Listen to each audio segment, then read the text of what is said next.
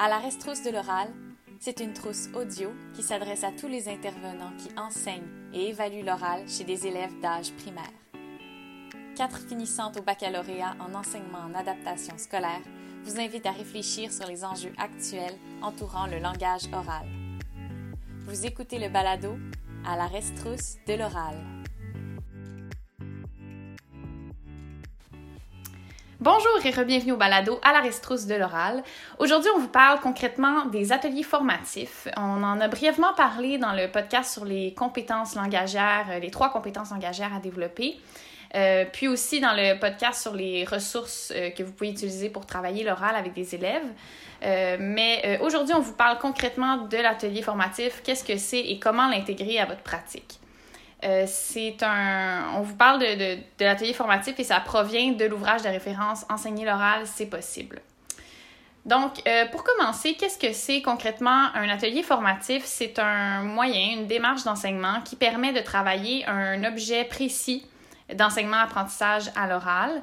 Euh, puis, euh, c'est assez variable. On peut travailler euh, cet objet-là autant pendant une seule période, pendant quelques minutes au sein d'une période, ou ça peut s'étaler sur plusieurs périodes si c'est un élément qu'on souhaite travailler à plus long terme. Ce qui est très intéressant aussi, c'est que ça peut être utilisé autant chez des élèves d'âge primaire, mais ça peut aussi être intégré au secondaire, à la formation aux adultes. puis tout ça, autant avec des élèves très doués qu'avec des élèves euh, qui sont en grande difficulté. Donc, c'est assez polyvalent. Oui, puis tous les objets de l'oral peuvent être euh, travaillés par l'atelier formatif. Puis les élèves, avec l'atelier formatif, les élèves sont en contact avec des exemples et des contre-exemples de l'objet d'enseignement-apprentissage. Donc, ça leur permet de mieux comprendre euh, l'objet, soit la, la, la, vitesse ou l'intonation. La fluidité, le débit. Ouais. Donc, euh, comment concrètement mettre ça en application? Il y a six grandes étapes euh, à suivre. Mm-hmm. La première étape, c'est l'élément déclencheur. Dans le fond, il s'agit de présenter l'objet d'enseignement-apprentissage de l'oral à travailler à partir d'un élément déclencheur. Ça peut être soit une vidéo, un modelage, la présentation d'un enregistrement audio. Puis, euh, dans le fond, ensuite, la présentation va mettre en évidence une mauvaise, utilisation de l'objet, donc le contre-exemple, et un bon exemple. Pour une, tranche de vie, moi, je sais que j'ai déjà utilisé avec euh, des élèves et ils ont bien apprécié. Je m'étais euh, enregistrée euh, vraiment chez moi et ensuite, je, leur ai montré sur un PowerPoint mon enregistrement pour qu'eux-mêmes détectent mes bons exemples et mes contre-exemples. Donc, ensuite, on en a discuté ensemble et je pense que c'est quelque chose qu'ils trouvent nouveau, c'est original. Donc, ils ont bien, ils ont bien apprécié la période. Ça concrétise aussi l'enseignement parce qu'ils voient concrètement un bon exemple et un contre-exemple. Exact. Mhm. La deuxième étape, dans le fond, c'est l'état des connaissances. Oui, donc on revient sur ce que connaissent les élèves. On, si par exemple, comme Julie dit, on a observé une vidéo sur la fluidité, bien là, on peut demander aux élèves euh, qu'est-ce que, quels sont les points forts de cette vidéo-là, qu'est-ce qu'on pourrait améliorer. Euh, donc on revient un peu sur l'élément déclencheur, puis on creuse plus loin. Euh, puis, euh, on peut faire un deuxième visionnement, par exemple. Euh, si on a filmé l'élément déclencheur, on mhm. peut le revisionner. Ouais. Puis en plus, on va se baser sur leur connaissance à eux. Par exemple, si on, on parle de la fluidité, mais là, OK, mais vous, c'est quoi pour vous quelqu'un que quand il s'exprime, c'est fluide, d'aller chercher des éléments que eux connaissent avant même de faire notre activité. Donc, ça peut être chouette de voir à quel point mhm. ils sont à l'aise avec le sujet. Oui. oui. La troisième étape, c'est l'enseignement. Donc, c'est là qu'on va vraiment faire le réel enseignement de l'objet. Mhm. Oui, on modélise. C'est très important que ça soit décortiqué. Donc, vraiment de, euh, de faire des sous-sections, de faire euh, étape A, B, C, pour que ce soit très clair euh, pour les élèves. Oui, pour que les élèves comprennent vraiment c'est quoi l'objet qu'on travaille avec eux. Mhm. La quatrième étape, c'est la mise en pratique. Donc, à cette étape-ci, une fois qu'on a clairement déterminé qu'est-ce qu'on veut travailler, ben là, on, on, travaille. Ça peut être travaillé en grand groupe, euh, ça peut être travaillé en sous-groupe. Les élèves ont différents rôles. Ils peuvent être euh, euh, acteurs eux-mêmes, ils peuvent être observateurs aussi. Puis dans l'ouvrage de référence, on met l'accent sur les élèves observateurs parce que en fait, les élèves ont, ont différentes façons d'apprendre, ont différents besoins aussi. Certains élèves ont besoin d'être dans l'action, ont besoin d'imiter ce qu'on leur présente pour pour intégrer cet élément-là. D'autres ont besoin d'observer qu'est-ce qui mm-hmm. se fait bien, qu'est-ce qui se fait moins bien. Mm-hmm. Donc c'est pas tous les élèves qui vont nécessairement être en action, euh, il y a aussi des observateurs, puis c'est, ça va être bénéfique pour eux aussi. Ouais, on respecte euh, le niveau d'aisance de chaque élève. Ouais. Oui. Euh, la cinquième étape, c'est le retour en grand groupe. Dans le fond, c'est une synthèse pour assurer la compréhension de tous les élèves. Mhm. Oui, puis à ce moment-là, dans le fond, certains élèves vont aller faire euh, des bons exemples devant le groupe pour que ça soit encore une fois très concret. Mhm. Finalement, la dernière étape, c'est l'activité mé- métacognitive. Donc, on fait une consolidation des, apprentissages. Ça peut prendre avoir différentes, formes. Pardon. Ça peut être un carnet où on répond à des questions, euh, où on réfléchit sur nos apprentissages. Euh, Donc, on garde des traces, on fait un bilan, en fait, des apprentissages qui ont été faits. Euh, ça, ça peut être, oui, fait à l'école après avoir fait l'activité, mais ça peut être aussi fait à la maison. Ça permet de... de de, de voir, les parents peuvent voir qu'est-ce qui a été travaillé, de l'intégrer à la maison aussi parce que l'oral, c'est travaillé autant à l'école, mais ça va être euh, utilisé ensuite aussi. Puis c'est bénéfique pour les, les deux côtés dans le sens que les élèves vont vraiment prendre une pause, essayer de réfléchir sur ce qu'ils ont, ils ont appris pendant cette période-là, mais aussi l'enseignante va voir, OK, est-ce que ça a bien fonctionné? Ce que j'ai mis en place, est-ce que, dans le fond, mon, mon but a été atteint avec mes élèves? Euh, ensuite, ben, décortiquer un peu plus, c'est quoi euh, un atelier, comment, sous quelle forme euh, ça peut être. C'est sûr, c'est clair qu'il faut savoir qu'un atelier, c'est de façon ponctuelle. Donc, ça va sûrement être selon les besoins très spécifiques des élèves. Ouais, puis ça peut se faire à tout moment de l'année scolaire. Puis ça peut aussi être seulement une période, seulement un moment. C'est pas obligé de prendre plusieurs périodes. C'est pas obligé d'être un, un projet d'envergure. Ouais. Puis euh, c'est de façon informelle sur des fois, donc euh, c'est sûr qu'on essaie d'enlever encore une fois le, le gros stress qui est lié euh, aux oraux qu'on connaît tous qui sont très rigides. Mhm. Donc on essaie de faire ça plus amical, plus d'un côté informel. Un peu comme les ce qu'on vous avait parlé dans les ressources pour enseigner Mhm. l'oral, donc les prises de parole spontanées. Exact. Ouais. Ça doit être relié aussi à des besoins qu'ont les élèves. Tu si en tant qu'intervenant, qu'enseignant, on remarque une certaine difficulté, ben, de façon ponctuelle, informelle, on va intervenir sur cet élément-là sans en faire une, nécessairement une grande situation d'en- d'enseignement, par exemple. Exact. Et euh, tout à l'heure, j'avais fait euh, le lien, c'est comme vraiment, on peut voir ça comme, comme un fil ou comme une corde. Donc, au courant de notre année, si on se rend compte que dans notre corde, il y a un petit nœud. Donc, il y a quelque chose que, oui, on se rend compte que c'est plus difficile pour les élèves. Euh, Je reprends encore la, la fluidité.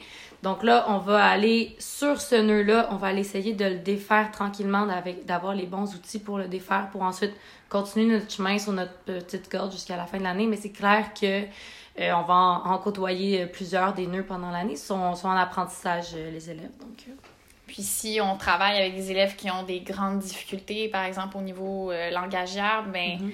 euh, ça peut être une, une montagne de nœuds, un amas de nœuds, puis on va décider de- d'intervenir sur un nœud à la fois, puis en faire plusieurs pendant l'année, par exemple. Que ça Mhm. peut être vraiment vu, euh, c'est selon les besoins en fait des élèves. Ouais, dans le fond, les enseignants vont analyser leurs élèves, vont les observer, puis c'est à partir de leurs observations qu'ils vont juger de quel nœud défaire ou Prioritairement. quel, objet ouais. enseigner. ouais. Exact.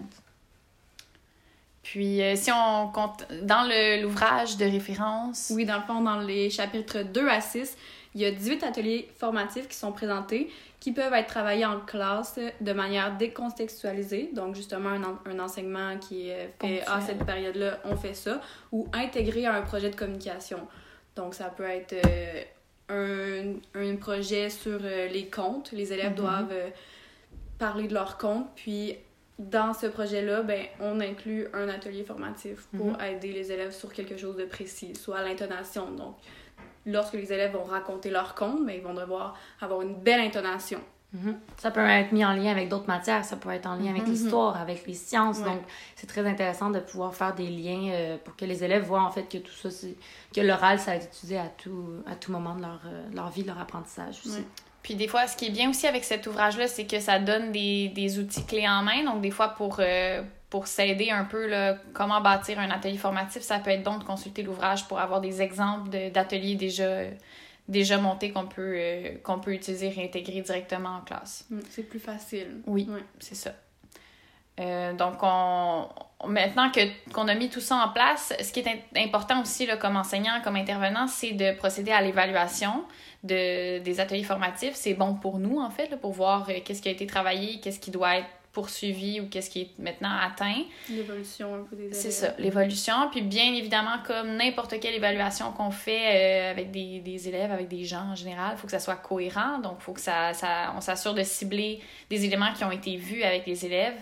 Euh, c'est sûr, peut... ouais. sûr qu'on peut euh, soulever des observations, mm-hmm. soit positives ou plus des... À améliorer. À améliorer aux élèves, mais sans leur attribuer une note. Mm-hmm. Puis ça peut nous guider, nous aussi, comme intervenants, si on remarque qu'il y a un élément qui revient souvent avec nos élèves, on, peut se dire, ah ben ça, ça va être un prochain nœud, un mm-hmm. prochain élément à travailler euh, au langage oral. Fait que c'est bon pour nous aussi, même si on cible des choses qui n'ont pas nécessairement été vues. Mm-hmm. C'est sûr qu'avec tout ça, l'élève, il va, il va comprendre l'évaluation de l'oral. Il faut que on, enseigne l'oral. Il faut que euh, l'enseignant se, se mobilise pour que l'élève comprenne sur quoi il va être évalué. Mhm. Euh, l'élève, il va être moins stressé, il va savoir concrètement, OK, je vais être évalué sur ma fluidité, sur euh, ma vitesse, sur euh, ma, projection de ma voix ou peu importe. Mhm. Puis on faisait une comparaison tout à l'heure avec l'écriture, par exemple. C'est sûr qu'on va enseigner le code de l'écriture avant de les évaluer sur leur écriture. Mhm. On va leur expliquer tranquillement, OK, comment tracer les lettres, comment développer leur calligraphie, c'est quoi la structure d'une phrase, c'est quoi les groupes de mots qui s'y trouvent. On se pratique beaucoup aussi, on fait des exercices de, calligraphie avec les plus jeunes, on, se pratique à ordonner une phrase mhm. correctement, à mettre notre doigt entre les mots pour faire une phrase. Euh, Donc pourquoi ça serait différent avec l'oral? C'est sûr qu'il faut se mobiliser, il faut qu'on mette des choses en place pour que les élèves comprennent sur quoi ils vont être évalués. Mhm. ça diminue nécessairement le stress, l'anxiété de, de, de, performance aussi. Les élèves, ils savent euh, qu'est-ce qu'ils doivent travailler dans leur communication orale, qu'on les observe là-dessus, puis qu'on leur donne des pistes pour évaluer, pour évoluer plutôt. Euh, donc voilà. Euh, on vous parle un peu d'éléments que vous pouvez intégrer pour, pour faire l'évaluation des ateliers formatifs que vous avez mis en place. il y a plusieurs façons là, qui sont consignées dans le, dans le livre.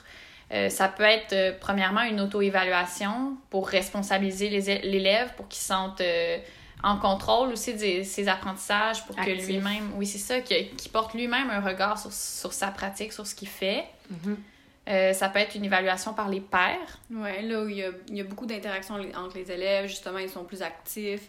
Puis ça amène l'élève qui évalue les autres à, à réfléchir sur l'objet qui est évalué, puis de ce sens-là, il va le mieux le comprendre. L'assimiler plus facilement. Puis même que je rajouterais qu'en évaluant les autres, on peut faire un mhm. miroir un peu sur notre façon de, de s'exprimer. Par mhm. exemple, ah, lui, il y a plusieurs cycles engagés. Ah, ben moi, est-ce que j'en ai des cycles engagés? Donc, d'essayer de, de, pousser un peu plus là-dessus. Donc, l'évaluation par les pairs, ça peut être très intéressant. Puis ça, c'est une pratique qui est reconnue, hein, que souvent, on observe chez les autres quelque chose ou on travaille avec quelqu'un sur quelque chose, puis souvent, ça, ça reflète quelque chose mhm. qui, nous, euh, qui nous affecte aussi ou qu'on vit aussi. Ça peut être aussi dans le positif si l'élève qui évalue remarque justement une bonne fluidité ou, un bon débit, ben, il va mm-hmm. peut-être réfléchir sur sa pratique pour avoir un débit qui est aussi bon. Mm-hmm. J'aime quand il, quand il s'exprime, je trouve que c'est beau, ça sonne bien. Mais pourquoi? Ben parce qu'il s'exprime mm. lentement. Ou Je suis capable de bien le comprendre. Mm-hmm. Donc, c'est ça, auto-évaluation, une évaluation par les pairs. Ça peut être aussi sous forme d'un journal de bord avec une structure assez simple, euh, qui est vraiment un outil euh, à plus long terme, là, qui est un outil réflexif. Euh, ça permet de, de, consigner des observations sur les élèves. c'est donc des, des, traces qu'on a fait pendant l'année, par exemple, sur, le, sur l'évaluation qui a été faite. Puis, mm-hmm. Dans le fond, ça permet à l'élève de, de se regarder, penser, mm-hmm. puis et travailler. Puis aussi, le journal de bord, ça peut être utilisé par l'enseignant qui consigne les, les observations qu'il fait sur ses élèves, sur l'enseignement de l'oral. Donc, ça, ça, lui permet d'avoir des traces à long terme. Savoir ce qui a été travaillé, la progression, oui. Ça peut être mis sous forme de, de, tableau ou juste de répondre à des questions. Donc, euh, c'est bien... Ouais, c'est bien mm-hmm. simple. Dans le même ordre d'idée, ça peut être un portfolio. Euh, on, ça peut être un... On recueille des travaux. Donc, euh, généralement, un portfolio, ça va être plus étoffé. Il va avoir vraiment concrètement les travaux des élèves où on peut encore une fois observer la, progression, le cheminement qui a été fait. Euh, puis les élèves peuvent choisir aussi eux-mêmes leur production, ce qu'ils décident de mettre dans leur portfolio. Donc, ils vont être responsables de leur propre euh, évolution. Ils vont poser un regard critique sur ce qu'ils ont fait pendant l'année, sur les apprentissages qu'ils ont fait, qu'est-ce qu'ils ont aimé, qu'est-ce qu'ils ont réussi à bien faire, qu'est-ce qu'ils ont encore de la difficulté à, à accomplir. Fait que ça peut être bien aussi. Mm. Dans le fond, les élèves, avec leurs travaux, veulent être fiers. Le Mhm. portfolio, c'est vraiment un outil pour les rendre fiers, pour les, Les motiver. les motiver. Ouais. Mm. Sinon, on a les, les fameuses grilles d'observation qui reviennent. Ça peut être euh, sous forme vraiment d'une grille ou simplement juste des, des observations qu'on fait, des, des petites notes euh, qu'on garde euh, pour les élèves pour aussi savoir le prochain nœud, euh, ça sera quoi. Donc, vraiment se, se garder, faire un suivi, dans le fond.